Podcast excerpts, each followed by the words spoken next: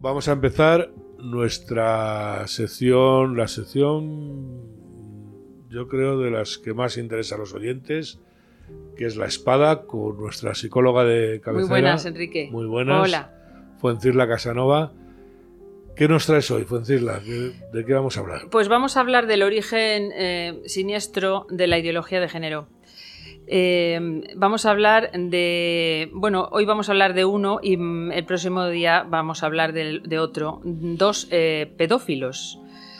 Mm, bueno, mm, Alfred Kinsey, el que del que vamos a hablar hoy, que sirven de base a toda la Agenda 2030 y a todas están detrás de todas las leyes de, género, la del CSI, la ley de violencia de género, eh, la ley trans la, la LONLOE, las leyes educativas de adoctrinamiento sexual de niños en el colegio, estos, estos, dos eh, sujetos son los que proporcionaron los que llaman, si se necesitan informes, ¿no? Informes que son pseudocientíficos, ¿no? Como vamos a ver hoy, ¿no? Para tener algún tipo de apoyo. Me permites un comentario muy breve, porque tengo que aprender a callarme un poco, pero, lo voy a hacer. Yo creo que la, que la gente debe entender cuando la gente que defiende la Agenda 2030 dice, ¿cómo puedes estar contra acabar con la pobreza o cómo puedes estar en acabar con el cambio climático y tal? Y tú acabas de decir una cosa para mí importantísima. Detrás de la Agenda 2030 hay una ideología que es la que tú nos estás exponiendo y contando aquí. Entonces, eh, la gente tiene que entender que cuando criticamos la Agenda 2030 no es que la criticamos porque, eh, o sea, yo estoy contra que haya hambre en el mundo, ¿cómo no voy a estar contra? Pero es que no es verdad. No te están vendiendo hambre en el mundo, te están vendiendo inmigración ilegal, mafias de inmigración, gente que se muere eh, cruzando mares y desiertos, etcétera por matizarlo, perdóname. Sí, sí, sí, bueno, pero detrás de, detrás de todo esto, de la Agenda 2030 y todas estas leyes que no son, ya no son de la izquierda. Vamos a ver que detrás está el capital, o sea, el capitalismo. Eh, es, por ejemplo, lo que dijo Irene Montero de todos los niños y las niñas, y etcétera, etcétera, tienen derecho a tener relaciones sexuales, o lo que dice la ONU, que hay que dar educación sexual a los niños. Y entonces. Mm, vamos a ver los orígenes, dónde, está de, dónde están los orígenes de toda esta ideología que se impone en la ley. O sea, la ideología, toda ideología quiere, son ideas que lleva, se llevan a la práctica, ese es el problema. Si se quedaran en lo, en especulativo, pues bueno, cada uno que piense lo que quiera, pero es que nos lo están imponiendo a nuestros niños. Eh, por ejemplo, vamos a hablar hoy de Alfred Kinsey. Alfred Kinsey, mm, bueno, era un zoólogo, un zoólogo eh, especializado en entomología americano, norteamericano. Estaba casado y tenía cuatro hijos. ¿eh? Esto es importante para que veáis luego que, lo que pasó con él, ¿no? Eh, tenía cuatro hijos. Em, este hombre trabajó en la Universidad de Indiana, donde fue nombrado catedrático em, en zoología y era una autoridad mundial en el estudio. A ver, es que esto es un tema muy, muy triste, muy duro, pero si no fuera así, sería para reír se especializó en el estudio sobre la agalla, la agalla de la víspera, de la avispa del género Sinips. Eso es sofisticado, ¿eh? Las avispas tienen agallas, yo como los peces, yo? me entero No lo sé, yo... Eh, a ver, es que me pongo, me pongo a investigar y a trastear y descubro que este sujeto eh, se especializó, era, era una autoridad internacional en el estudio de la galla de la avispa del género Psinis. No, la estudiaría él y ya está. La estudiaba él y, ya está, y ya está. Bueno, pues tenía un puesto de, catedrático de, zoología, zoología, eso es importante, en la Universidad de Indiana. Fundó en 1938 el Instituto Kinsey para investigar el comportamiento sexual humano. A ver, a ver, ¿qué tiene que ver la avispa Sinis con el comportamiento sexual humano. ¿Y qué hace un sexólogo investigando sobre el comportamiento sexual humano? un entomólogo que lo que se especializa es en, insectos. Yo creo que es un tío aburridísimo que estaba aburridísimo. No, es mucho peor. Ay, no, no, no, no, ya vas a ver. Yo lo voy a estudiar esto desde el punto de vista psicoanalítico. A ver, venga, ¿Quién era este, este, este individuo? Casado y con cuatro hijos casado y con cuatro hijos. Si os fijáis en la, en la avispa, si la miremos en una- en un- a través de una- un microscopio, vemos lo que es una avispa. Al final es un monstruo. Los insectos Son, monstruos, monstruos, sí, ¿no? pesadilla, Este hombre estaba, eh, tenía fijación con los insectos y se dedicaba a estudiar los insectos. Era su especialidad.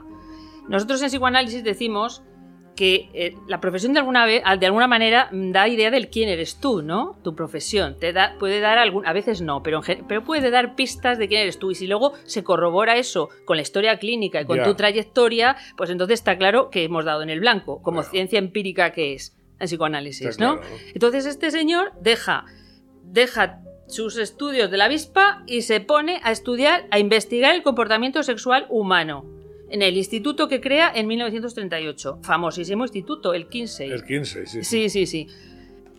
En- Entonces, este señor recibe, bueno, llamo señor, este individuo le recibió un encargo, o sea, un encargo mm, de la Fundación Rockefeller.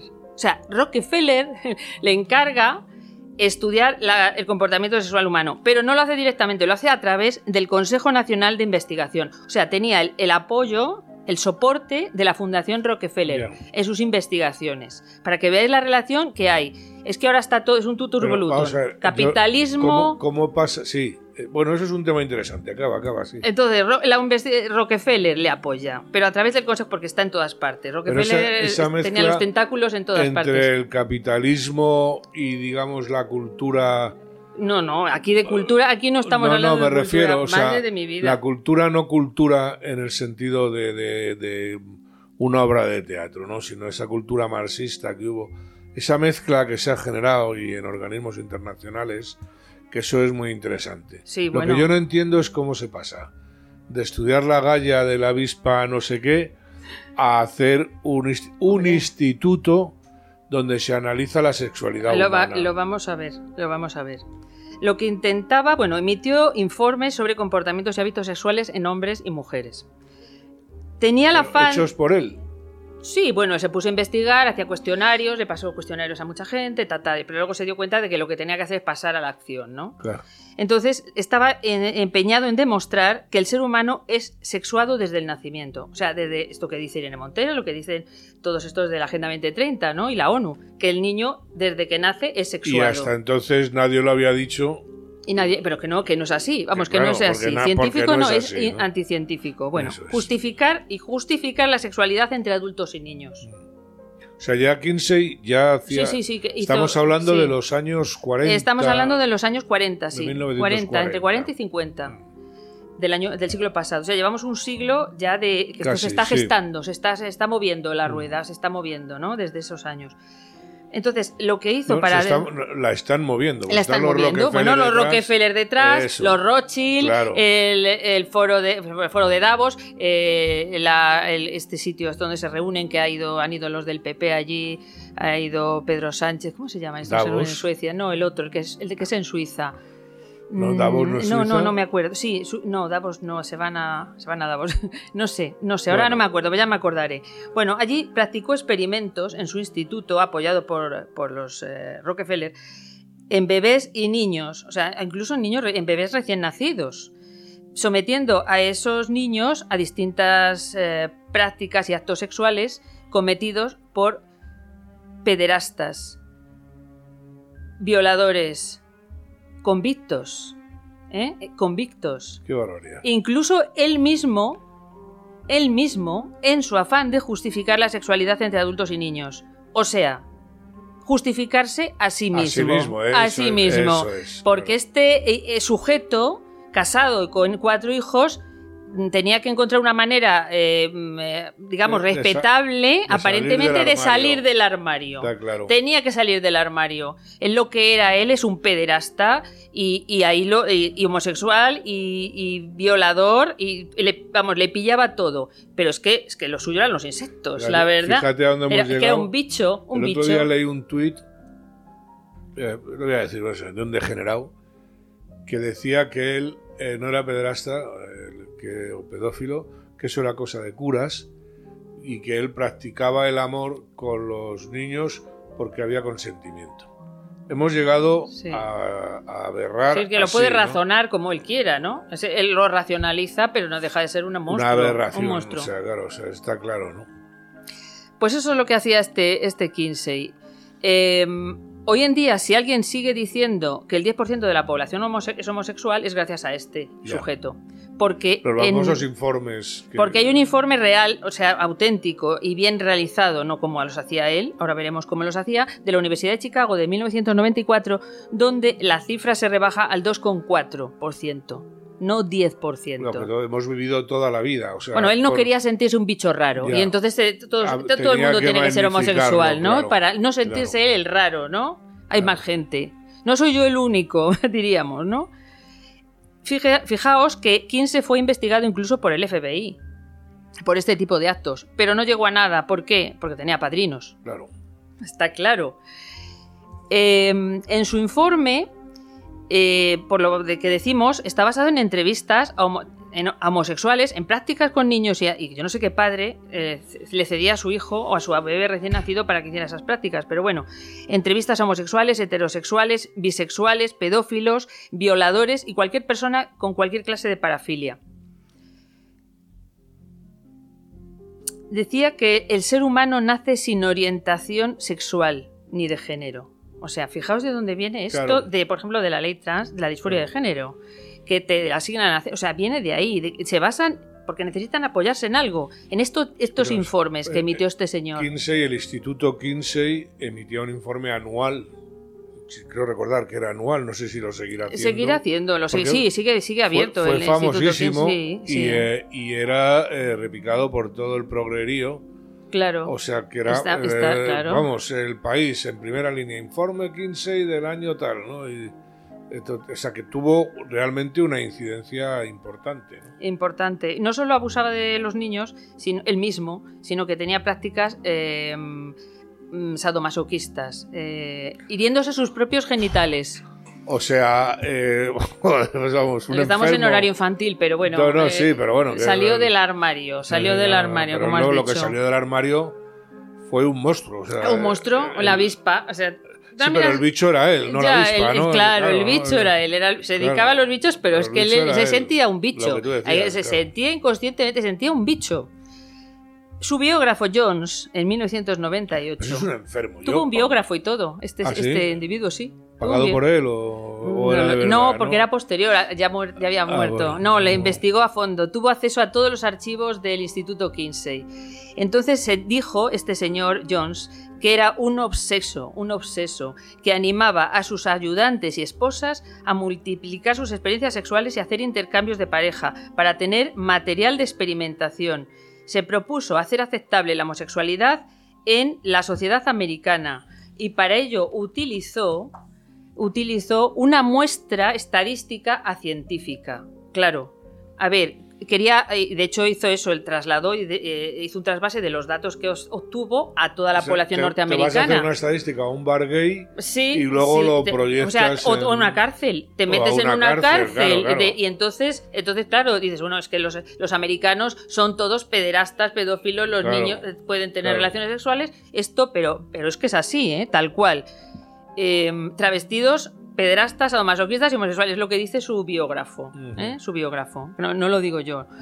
Eh, luego, uno de los eh, directores, Brankov, uno de los directores en 1995 del Instituto Kinsey, dijo que había utilizado uno, uno de los sujetos experimentales, era un pederasta acusado de violar a 317 adolescentes.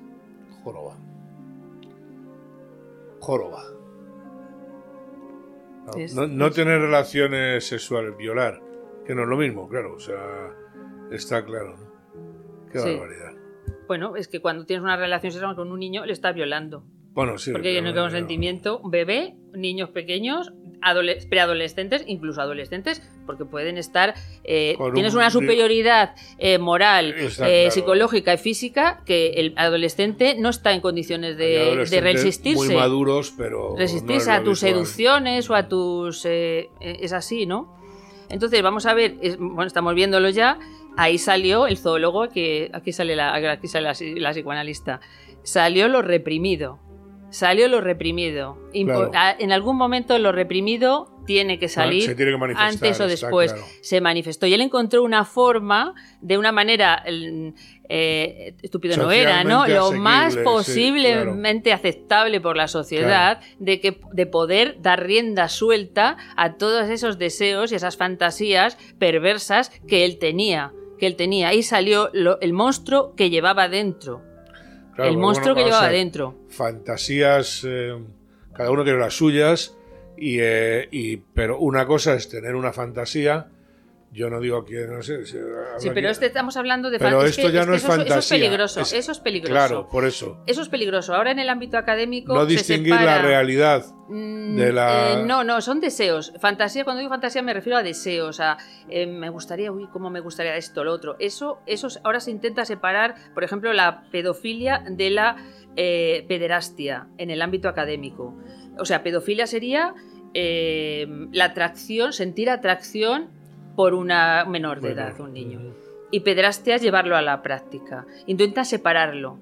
O sea, pobrecitos ah, los pedofilios, pedofílicos que sienten esa atracción no lo pueden de cinco evitar. años se ha mezclado totalmente. Se ha mezclado totalmente, ahora lo están separando. Porque yo soy pedófilo, pero me tiene reprimido. Pero no soy, no soy pederasta, exactamente. Estoy, reprimiéndome. sí, sí, sí. Soy un buen chico y soy una víctima porque me estoy eh, reprimiendo. ese es el truco. Así ese funciona, es el truco. Entonces esto, esto es así, es muy peligroso. Así lleva funcionando todo lo que nos están colando. Eh, esto que es que bueno, yo de verdad que hay, al margen, cuando veo este Ministerio de, Igualdad, llevan una semana hablando de cómo tienen las mujeres eh, que realizar su sexo. ¿no? ¿A ti qué coño te importa? Cada uno que haga que si penetración, que si no hay penetración, que si el dildo, pero el que estamos hablando, de verdad, esto es un ministerio para esto, es que esto es demencial. Hmm. Y hay gente, y las ves ahí aplaudiendo como, como focas, o sea que dice, pero bueno, esto no es normal. La pan esta. Pero viene de aquí, ¿eh? No puede ser normal. Ya, ya, pero. Mira de dónde viene. Lo que pasa que estar lo que han encontrado es el chollo de su vida, hmm. estar cobrando ciento y pico mil euros. Vamos, es que, es que no se lo cree nadie. Se prostituyen. eso, eso sí que es prostitución. Eso es prostituirse. Eso sí que es prostitución. Efectivamente. Entonces, a mí lo que me llama también la atención y muchísimo es la, Fundación Rockefeller. Los Rockefeller. Eh, el uso de la riqueza apoyando monstruosidades. Mm, por ejemplo, ya no solo esto, esto que está claro, que estaban ellos detrás y lo, sustentaron, ¿no? Eh, Plan Parenthood está detrás del Plan Parenthood, apoyando el aborto, eh, feminismos. Cuando empezó el movimiento feminista, eh, los Rockefeller, uno de ellos, le dijo, dijo públicamente que mm, lo que perseguían apoyando el feminismo era, mm, por un lado, recaudar más impuestos, porque no solo pagaba un hombre, el hombre, sino también la mujer, y también perseguían destruir la familia. Porque al salir la mujer de casa, que es la madre la que se ocupaba de los hijos, y los educaba y les enseñaba, ¿no? Muchas veces, ¿no? Siempre. Siempre. Pues ellos tenían la posibilidad de, de atrapar a los hijos en el colegio y adoctrinarlos. Yo lo cuento, que puedo decir, yo sé, yo cuando éramos cuatro hermanos, que tampoco éramos una familia de las más numerosas, Chica, teníamos un 600, teníamos un pisito de protección oficial y veraneábamos en el pueblo tan felices y mi madre no trabajaba. Mm. Ahora, una pareja no puede comprarse una casa, mm. eh, tienen que trabajar los dos para poder llegar a fin de mes. Eh, pues de hecho, yo conozco mujeres que, con su carrera y habiendo ejercido, que han preferido quedarse en casa, que están mucho más a gusto en su casa esto lo digo, como me oigo una feminazi, eh, estoy perdido. O sea, vamos a la cárcel mañana, pero es que es así. O sea, yo no digo que una mujer no tenga que trabajar. Cuidado. Pero que no hemos ganado, eso está claro. O sea, trabajar el doble para tener menos. Eso es lo que hemos conseguido. Lo que pasa que, por un lado, tiene un lado Bueno, también el hecho de que la mujer tenga derechos a votar, o sea, el feminismo en sí no era malo, pero es que si se instrumentaliza y se utiliza para otra cosa, Una cosa es el para otra derecho cosa, en los derechos, y otra cosa es la el- obligación. y otra cosa es la obligación, es. el derecho, el derecho que la mujer no lo tenía, y yo creo que eso hay que siempre. Como si un hombre se quiere quedar en casa. que como si se quiere quedar en casa. el sea, derecho, no- el derecho de los dos sexos a tener las mismas oportunidades. yo, lo que, yo a lo que iba es que deberían ganar las parejas el doble que antes. O sea, deberían, claro, porque si antes vivían con un eh, sueldo normal, Sí. ahora no llega. O Ahora sea, no- está no claro llegan. que se ha perdido mucho en el camino y libertad, de paso, ¿no? Sí, pues estos Rockefeller lo que pretendían, y lo dicen abiertamente, eh, eh, yo lo he escuchado, a implantar un chip, reducir la población mundial y el control absoluto. O sea, el ganar, bueno, que el que, el que fundó eh, la- el, clan el Rockefeller era, era un contable, era contable, manejaba dinero. O sea, Lo claro, humano, yo no voy a decir, no, hay contables y contables, ¿no? pero lo humano, ¿dónde está lo humano? ¿Dónde está la humanidad? El dinero, la pasta. Y se hicieron de oro y empezaron a usar- su riqueza para, para tener un control absoluto, para, para es- es- está en sus, en sus metas, y lo dicen abiertamente. Y se llaman a sí mismos, si entráis en Google vais a ver que eh, cada uno de los eh, Rockefeller, de los sucesivos Rockefeller, a- en generaciones, que ya hay varias, eh, filántropos se llaman dicen mm, eh, tantos miles de millones de dólares, filántropo. Todos son filántropos. ¿Qué es un filántropo? Es el que ama a la especie humana. ¿Vosotros pensáis que, que- cómo se puede lavar la imagen Claro. tanto?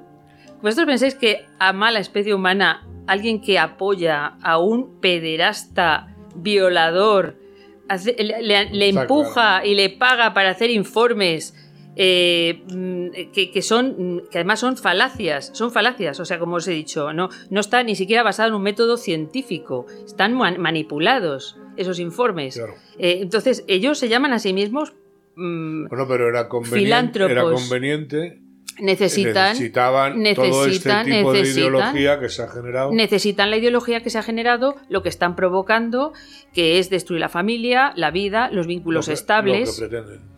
Por supuesto. Que es lo que pretenden porque La dualidad de sexos, quieren acabar con la, con la dualidad de sexos. Sí, sí, está vamos, eh, yo, eso es una de las cosas que más, más gracia me hace cuando tanto lía con la igualdad en la boca y generando cada día más desigualdad con todas estas políticas identitarias, ¿no? Sí, sí. Pero vaya elemento el señor Kinsey. Yo recuerdo los informes eh, que salían, pero claro, no lo había visto, no sabía que, quién había detrás, ¿no? O sea, que era- Sí, Sí, Es- esto, claro. está, esto no está, no está fácil encontrarlo, ¿eh?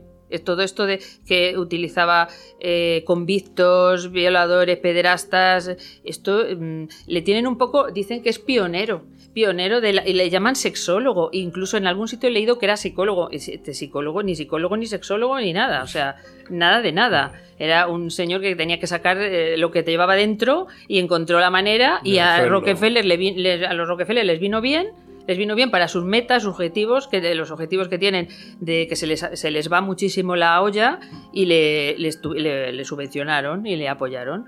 Y ahora le tapan porque hay cosas que es muy difícil encontrar, porque que lo que, que lo que había detrás de esto.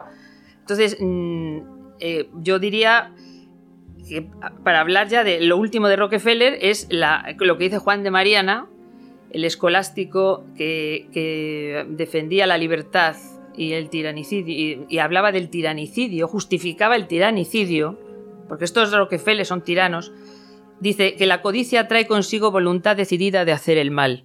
Está claro. Es que la codicia no es normal. Codiciosos. Lo- no es, es una, es- para mí es otra enfermedad. O sea, está bien querer tener dinero, vivir bien, más que tener dinero por tener dinero. Pero vivir bien está bien, ¿no? Pero lo que no se puede es eh, eh, enfocar todo a, conseguir más, más, más y más, ¿no? Eso es lo que no puede ser, pero bueno. Bueno, Y lo último que quiero decir, y lo voy a terminar así, Mateo 10, 23, 3, 30.